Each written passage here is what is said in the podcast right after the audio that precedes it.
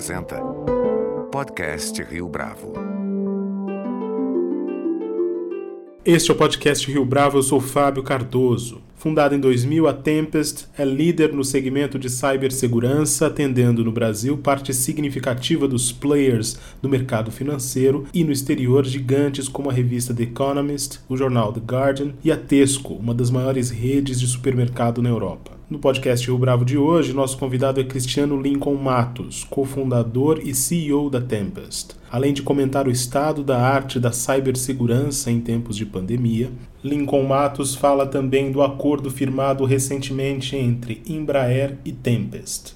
Lincoln Matos, é um prazer tê-lo aqui conosco no podcast Rio Bravo. Muito obrigado pela sua participação. Obrigado pelo convite, Fábio. Tomando como referência a história da Tempest, conta pra gente um pouco, Lincoln, das diferenças e mesmo das semelhanças, se houver, entre o universo da cibersegurança há 20 anos e esse ambiente, esse cenário hoje. Legal. Há 20 anos atrás a Tempest começou, né, como uma empresa especializada em cibersegurança, e naquela época o tema era tão novo que nem se chamava de cibersegurança. Né? Essa palavra surgiu com o tempo. Naquela época a gente chamava de segurança da informação ou segurança de TI.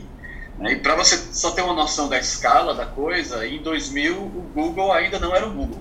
Né? Ainda o principal mecanismo de busca daquela época era algo que ninguém nem lembra, que se chama Alta Vista. Então era um ambiente muito diferente, no sentido da internet, no sentido de como as pessoas usavam redes de computadores. Então, em termos da mudança, e é engraçado porque algumas coisas mudam, outras permanecem iguais. O que, que muda? O tamanho, a escala, a explosão e o quanto que a sociedade é digital hoje em dia. Né? Então, se pensar 20 anos atrás, né, um navegador achar alguma coisa na internet era algo enfim, um acontecimento, né? Era, era meio que, ah, mandei um e-mail para alguém, falei com alguém no MSN, no chat, etc. É, porque ainda era algo pouco acessível à maior parte da população brasileira. E hoje a gente tem uma realidade em que nossa sociedade ela está efetivamente online. É, não só nas pessoas físicas, mas entre empresas, toda a nossa infraestrutura digital é baseada em tecnologia e redes de computadores. Então isso mudou muito, a complexidade e a quantidade de pessoas que você tem online hoje.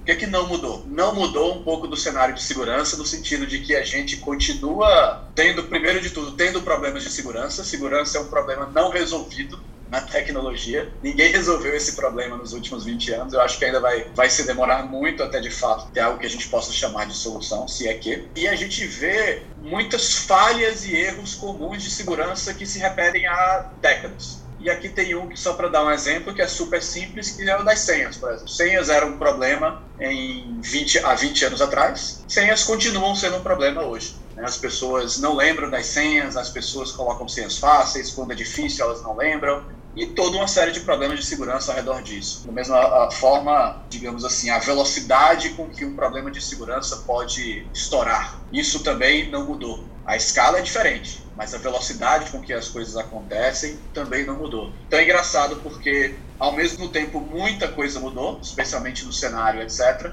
Só que para quem já está na área há tanto tempo, a gente continua vendo vários dos mesmos problemas se repetindo, uma vez atrás das outras. Então, interessante um pouco. Por isso tudo, é, em termos de negócio, esse talvez seja o momento mais interessante para a Tempest, haja vista toda a urgência em termos de acesso à internet e de digitalização da sociedade, se a gente puder colocar nesses termos. Eu estou correto nessa afirmação? Com certeza, é exatamente isso, no sentido de que computadores continuam tendo bugs, né, falhas, problemas, erros, etc. Né, uh, software que é criado hoje continua tendo problemas, assim como a gente tinha anos atrás, são problemas diferentes, mas são da mesma classe. Qual é a diferença? A diferença é que a nossa vida está online. Né? Efetivamente, o comércio, né, transações financeiras, comunicações entre pessoas, redes sociais, na hora em que a sociedade se digitaliza, uma série de problemas, como crime eletrônico, por exemplo, o crime também vira eletrônico, o crime também se digitaliza. Né? Na hora em que a gente passa a fazer compras online, fazer transações online, na hora que a gente fala com nossa família e que a gente trabalha online, todos os riscos do mundo físico, digamos assim, vêm junto para o mundo digital. Então a situação que a gente tem no mundo hoje é de que efetivamente a sociedade está online e a pandemia da Covid-19 só acelerou esse processo, já vinha acontecendo. E, ao mesmo tempo, a gente tem aí uma série de um cenário de fragilidades de tecnologia, questões de regulamentação, né, a consciência das pessoas sobre o que, é que, são os seus dados pessoais e o tamanho do problema que isso é quando esses dados são mal utilizados ou são abusados. Então é um pouco da tempestade perfeita nesse sentido. E eu acho que isso puxa muito o momento que a gente está agora e, inclusive, por que a gente tem feito os movimentos de mercado que a Tempest tem feito. Eu vou falar um pouco mais a respeito desse tema pandemia, mas antes disso, Lincoln, o modelo de negócio da Tempest, de certa forma, já tinha se estabelecido num cenário anterior a esse, né? Queria que você comentasse um pouco das principais verticais que vocês têm estabelecido, já tinham estabelecido ao longo desses 20 anos. É, a Tempest hoje é uma empresa de 320 pessoas, uma receita de uns 120 bilhões mais ou menos, com operações em Recife, São Paulo e Londres. A gente tem escritório nas, nas três cidades. E a gente atende clientes tanto no Brasil quanto fora do Brasil, clientes que precisam de proteção digital, ou clientes que precisam viabilizar negócios digitais. É, os principais mercados que a gente atua, olhando aqui para o cenário Brasil, nosso principal mercado é o mercado financeiro mais de 60% da receita da empresa vem do setor financeiro. Aqui a gente está falando, a gente não costuma citar nomes né, é, é, é na mídia, mas a gente está falando aqui de todos os principais bancos de varejo é, brasileiro, brasileiros, né, que, enfim, as grandes marcas, mas na realidade toda a cadeia de valor do setor financeiro é o nosso principal mercado hoje em dia. Seguradoras, corretoras de ações, bolsas, family offices, fintechs, bancos digitais, a gente trabalha para todos eles. Então, o setor financeiro hoje é o principal setor de atuação da Tempest, a gente tem uma maturidade bem forte nesse sentido. Depois disso, aí vem uma série de outros setores. Né? A gente é, trabalha muito a questão do comércio eletrônico, do e-commerce, a área de serviços e comunicações também é relevante. A gente tem a, o único mercado que a gente basicamente não atua hoje é o mercado público. Né? 99% da receita da Tempest é do setor privado, é dentro dessas proporções. Quando a gente olha para fora do Brasil, é, a gente tem clientes na Inglaterra, na Suíça, nos Estados Unidos e em alguns países da América Latina. Então, enquanto que aqui no Brasil a gente tem uma presença muito forte no setor financeiro, é, lá fora a gente acaba trabalhando outros setores. Então, na nossa operação em Londres, por exemplo, o nosso principal setor de atuação é o setor de mídia e o de varejo. Então, lá na Inglaterra, a gente trabalha para o The Economist, para o The Guardian, já fizemos trabalhos para a BBC, todos no setor de mídia. Quando a gente fala do setor de varejo, é um dos nossos principais clientes por lá é o Tesco que é a maior rede de supermercados da, da Inglaterra. Quando a gente vai, fala da Suíça, a gente trabalha tanto para o setor financeiro, para bancos suíços, quanto também para o Comitê Olímpico Internacional. É, a gente desenvolve o trabalho com eles, pensando aí em, nas Olimpíadas de Tóquio, de Beijing, etc. Então, assim, para resumir, a maior parte da nossa receita veio do setor financeiro, mais de 60%. É, a gente trabalha com varejo, e-commerce, serviços e fora do Brasil a gente tem um pouco dessa distribuição. Sempre trabalhando para empresas, né? A Tempest é uma empresa B2B. A gente não trabalha para pessoas físicas. Nesse cenário de transformações e algumas semelhanças, o quanto a Lei Geral de Proteção de Dados interferiu nas soluções que a Tempest oferece? Legal, assim, a LGPD, assim como a GDPR lá na, na União Europeia, ela é um divisor de águas. É, ela muda o, o formato e a operação do mercado e ela leva o mercado de fato para um outro patamar é, na hora em que ela, enfim, virar de verdade, as empresas começarem a, a colocar o que é necessário em ação. Por quê? Obriga, por lei, as empresas a protegerem os dados de uma forma mais disciplinada, principalmente os dados dos consumidores, dos clientes, das pessoas físicas. Até a, a chegada dessas leis, e tem casos na Europa, na Inglaterra, na Califórnia, até a chegada dessas leis, se uma empresa tinha um vazamento de dados de clientes ou se ela tinha, enfim, algum tipo de problema que por falta de cuidado, por falta de investimento, ela expôs a sua informação, por exemplo, é, as penalidades eram muito brandas. Ela perdia um cliente, talvez abrisse um processo, etc mas não existia o lastro regulatório para isso. Começando ali com leis na Califórnia, depois leis na Inglaterra, depois a GDPR e agora a LGPD aqui no Brasil, isso vira uma obrigação de todas as empresas, especialmente as empresas de médio e grande porte. As consequências para as empresas são muito sérias, em termos de multas, em termos de liability, inclusive de diretores, pessoas físicas. Então, tudo isso faz com que as empresas sejam meio que obrigadas a prestar atenção no tema. O mercado já estava puxando elas para olharem para o tema com atenção, né? ou seja, empresas hoje que têm vazamento de dados são cobradas por clientes, têm problemas né, de imagem, etc. Então já, já começava a existir uma pressão de mercado para as empresas cuidarem bem das informações dos seus clientes, e agora com a lei isso ganha força. Né? A lei ela obriga uma série de medidas que precisam ser tomadas e ela traz uma série de consequências caso essas medidas não sejam tomadas e pessoas físicas depois tenham algum tipo de problema. Então existe um antes e um depois desses marcos regulatórios. É, na LGPD aqui no Brasil deve, enfim, provavelmente entrar em vigor esse ano. Tem toda essa discussão de se adia ou não adia, etc. Mas na hora que ela entrar e ela começar a, digamos assim, ganhar tração no mercado, tanto com as empresas, com os órgãos, com as agências reguladoras, que ainda precisam ser bem definidas, e com os próprios consumidores, que agora sabem que têm direitos, que antes não existia essa proteção, de fato vai ter um antes e um depois da LGPD para o mercado de dados, para o mercado de cibersegurança também.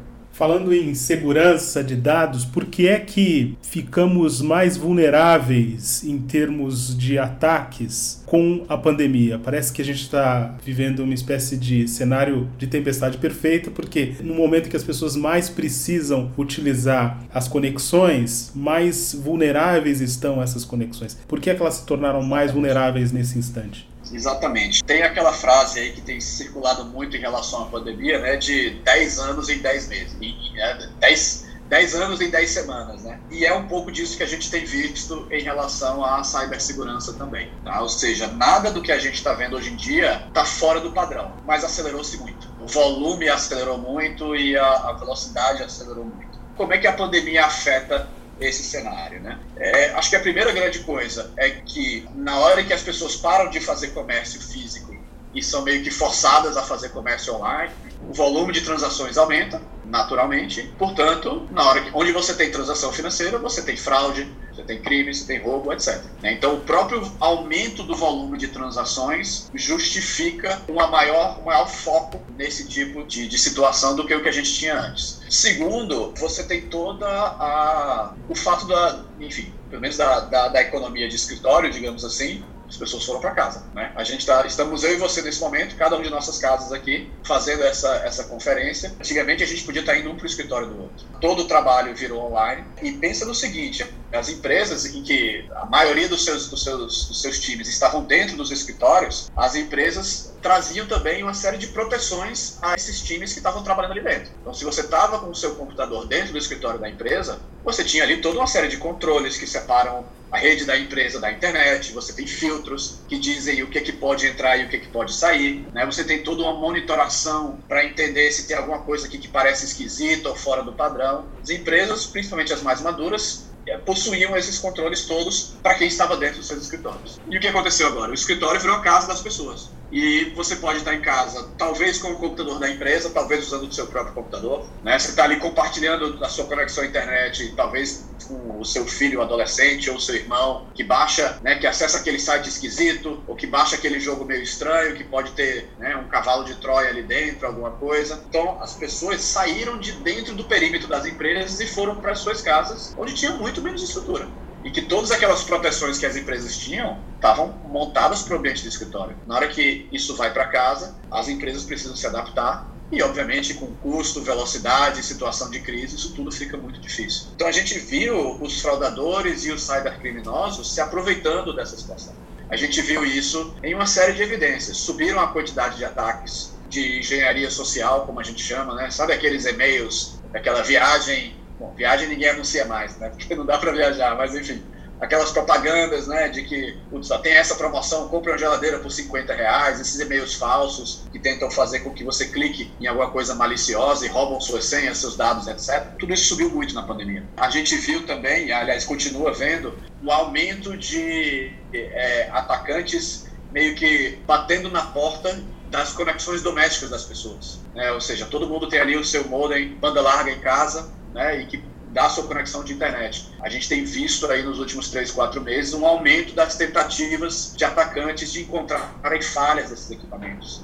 Né? Por quê? Porque se você consegue isso aí, você está com acesso ali diretamente a pessoas que, por sua vez, têm acesso aos ambientes das empresas. O que o pessoal quer, e aí tem uma série de, de golpes e extorsões e ataques, é, muito tem a ver com roubar dados, ou seja, vazar dados e depois cobrar uma, um resgate por esses dados. Olha, se você não me der X milhões de reais, eu vou publicar a sua base de clientes online. E você vai ter um problema sério com a LGPD, com a imprensa, com o Ministério Público e com seus clientes, né? Então pode ser uma ameaça de vazamento, pode ser uma ameaça de extorsão, cada vez mais comum aí, especialmente nos últimos dois meses, em que os atacantes eles meio que criptografam todos os dados da empresa de uma forma impenetrável, que é, é as pessoas não conseguem ter acesso, e diz, olha, eu, eu só te libero a chave é, para você descriptografar os dados se você me pagar o resgate. É, ou seja, um é vazamento e o outro é extorsão. E a gente tem visto cada vez mais sequestro com extorsão. A gente tem visto cada vez mais essas duas coisas sendo combinadas, double extortion, em que os atacantes invadem os ambientes das empresas, roubam os dados, criptografam os dados, ou seja, a empresa para funcionar. Toda empresa hoje depende em algum grau de tecnologia. Na hora que para o ambiente de tecnologia, as empresas são muito impactadas e, e aí os atacantes colocam: olha, se você não me pagar X em três semanas, você vai ter perdido todos os seus dados. Então, a, a, gente viu esse tipo de coisa subindo muito na Covid, não deve diminuir pós-Covid. Então, esse é o nosso novo normal também. E é um pouco do cenário que a gente vê, dos 10 anos em 10 semanas aplicados à cibersegurança. Agora, Lincoln, como é que o anúncio, e a gente teve a notícia disso, né, do acordo entre Embraer, Tempest, como é que esse acordo ele impacta efetivamente no modelo de negócio e na própria projeção da Tempest daqui para frente? Perfeito. É, o que, que a gente fez com a Embraer? Né? A gente assinou agora um acordo de investimento da Embraer na Tempest. A Tempest hoje ela já tem um fundo de venture capital dentro do seu, do seu cap table, né? dentro da, da sua estrutura societária. A Embraer é cotista desse fundo, ou seja, a gente já tinha uma relação ali desde 2015. A gente entendia que a gente está entrando agora numa nova fase de expansão e de ciclo da Tempest. Então, no ano passado, a gente começou o processo de levantar o próximo round de capital. Então, a gente foi a mercado, contratamos o Bank of America para nos assessorar nesse processo, fomos a mercado e fizemos um processo competitivo. E a gente escolheu a proposta de investimento da Embraer. Então, como, como formato do deal, como resultado do deal, a Embraer, entre o investimento que ela já tem na Tempest via FIP Aeroespacial, o fundo atual da gente, mais o que ela está fazendo de injeção de capital na empresa, ela passa a ter mais de 50% do capital acionário. Eu e todos os outros sócios continuam na empresa, né? eu continuo sendo CEO, todo o time de sócios continua, e a gente está olhando para isso como, olha, a gente está entrando agora no segundo tempo com gasolina no motor. E o que que isso muda para a gente em termos do que, que a gente pretende fazer agora? E aí tem dois grandes marcos. Primeiro, tem a ver com o próprio volume do investimento em si. Tá? A gente, por questões contratuais e de estratégia, a gente não, não pode revelar aqui os valores exatos, mas foi o maior investimento da história do Brasil e da América Latina em cibersegurança, é, de longe. Então a gente passa a ter capital para investir mais capital para investir, mais gasolina no motor para acelerar o nosso plano de crescimento. E o que, que é esse plano de crescimento que a gente pretende executar ao longo dos próximos anos? Primeiro, a Tempest tem hoje uma atuação muito forte no mercado privado, a gente estava comentando, bancos, etc. Né? A gente é maior do Brasil nisso, e a gente vai turbinar esse processo. Então a gente vai aumentar e acelerar tudo que a gente já faz para o setor financeiro e os vários setores onde a Tempest já atua. Só que além disso, além do capital para poder fazer isso, o interessante da Embraer é que ela abre novos mercados para a gente novos mercados, que são mercados que estão ali muito próximos da Embraer e que ela consegue trazer de uma forma que outros players não, não conseguiriam. Que mercados são esses? São os mercados de, da indústria aeroespacial. Então aqui a gente está falando de segurança de aviões, sistemas aviônicos, sistemas de controle de sinalização de tráfego aéreo, radares, etc. Toda a indústria aeroespacial como um todo, né, equipamentos sofisticadíssimos, caríssimos e que são super alvos, são alvos naturais aí seja de nações-estado, do ponto de vista militar, ou até do ponto de vista civil também, e precisam de proteção. Então a Embraer abre para a gente esse mercado da indústria aeroespacial. Um outro mercado que ela abre é o da infraestrutura crítica nacional. Então aqui a gente está falando de coisas como usinas nucleares, Itaipu, Furnas, né, fronteiras, é, infraestruturas críticas que precisam de cibersegurança, porque a sociedade depende delas, que a, a, o player do porte, né, da estrutura e da robustez, da experiência industrial que a Embraer tem, também naturalmente nos posiciona para a gente entrar nesses mercados, que são todos mercados gigantes e extremamente necessários. E o terceiro grande mercado que ela abre para a gente é o mercado da defesa, defesa nacional. Então aqui a gente está falando de cibersegurança dentro do, do contexto de, das forças militares, né, e de defesa do país, dos governos, dos cidadãos, etc. Então você tem esses três mercados de indústria aeroespacial, infraestrutura crítica nacional e de defesa, que são mercados que, sem, digamos assim, um cartão de visitas e sem o, a chancela da Embraer, ou de uma empresa como a Embraer, não se entra nesses mercados. São todos mercados gigantescos, bilionários e que precisam de cibersegurança. Só para complementar, tem um outro ponto que tem muito a ver em termos da estratégia de expansão da gente, que é que a gente enxerga que o mercado de cibersegurança é um mercado global, é um mercado internacional. Tanto é que uma empresa do Brasil, como a Tempest, tem escritório em Londres e consegue atender a clientes blue chip, como o Economist, o Comitê Olímpico Internacional, ou Tesco, né, mesmo sendo uma empresa que foi fundada a milhares de quilômetros de distância. Isso é uma amostra do quê? É uma amostra de como o mercado de cibersegurança é global e de como tem demanda em todo lugar do mundo e que se você consegue trabalhar e desenvolver soluções né, em nível competitivo mundial, existe mercado fora do Brasil. É, a gente já meio que provou essa hipótese com a nossa operação em Londres ao longo dos últimos anos. O que, que a Embraer vai nos ajudar? A Embraer vai nos ajudar a internacionalizar ainda mais. Né? Se você olha para a estrutura de receita da Embraer, a maior parte da receita dela vem de fora do Brasil, Europa, Estados Unidos, etc. Então ela é uma empresa global de fato, a gente acha isso muito atraente e a gente vai também contar aí com a estrutura e a ajuda da Embraer como sócia para a gente fazer essa expansão internacional em conjunto. Agora uma última pergunta, Lincoln, você teme com a partir desse acordo com a Embraer de algumas portas fora do Brasil se fecharem justamente porque vocês vão lidar com setores estratégicos de defesa, por exemplo? De forma geral, a gente acha que é mais positivo do que negativo em termos de portas abertas versus portas fechadas. Porque, primeiro, a atuação da Tempest hoje é 99% mercado civil, privado. Essa consideração ela faz menos diferença, faz muito, é muito mais importante. Você consegue resolver o problema, você tem profissionalismo, você tem a estrutura necessária, o compliance, a expertise, etc. Então, ok. Então a gente enxerga pouco disso no mercado privado, tanto no Brasil quanto nos nossos clientes privados fora do Brasil. E a gente até, né, depois que a gente divulgou a operação, a gente sondou bem e os feedbacks foram muito positivos nesse sentido. E aí, tocando no que você falou sobre defesa, por exemplo, de fato é um ponto super né, relevante né? Defesa sempre tem um contexto geopolítico muito forte. A China não vai comprar solução de defesa dos Estados Unidos, os Estados Unidos não vai comprar solução de defesa da China. Né? Então, isso é um dado. O que eu acho que a gente tem um posicionamento interessante em relação a esse aspecto geopolítico, digamos assim, é porque Tempest, Embraer e Brasil são países neutros na grande maioria das questões geopolíticas que geram tensão mundial. Então a gente não tem um alinhamento automático, digamos assim, pelo menos do ponto de vista de defesa, nem com a China, nem com os Estados Unidos, ou a Inglaterra, ou a Rússia, ou a França, ou Israel, ou todos os grandes players mundiais do cenário geopolítico. Né? Então, é, isso é algo que a gente ainda vai testar no mercado, obviamente, mas eu acho que o fato da gente ser um player neutro, não alinhado a nenhum dos lados, mas que vai entregar soluções que são tecnicamente de altíssimo nível, que resolvem o problema, etc., eu acho até que isso pode nos abrir algumas portas que talvez não seriam abertas caso a gente fosse uma empresa chinesa, ou israelense, ou inglesa, ou russa, ou americana. Isso a gente vai ver, mas enfim, é um pouco do como a gente está enxergando o cenário geopolítico no tocante à defesa. Tudo bem. Lincoln, eu queria agradecer a sua participação. Muito obrigado pela sua entrevista aqui ao podcast Rio Bravo.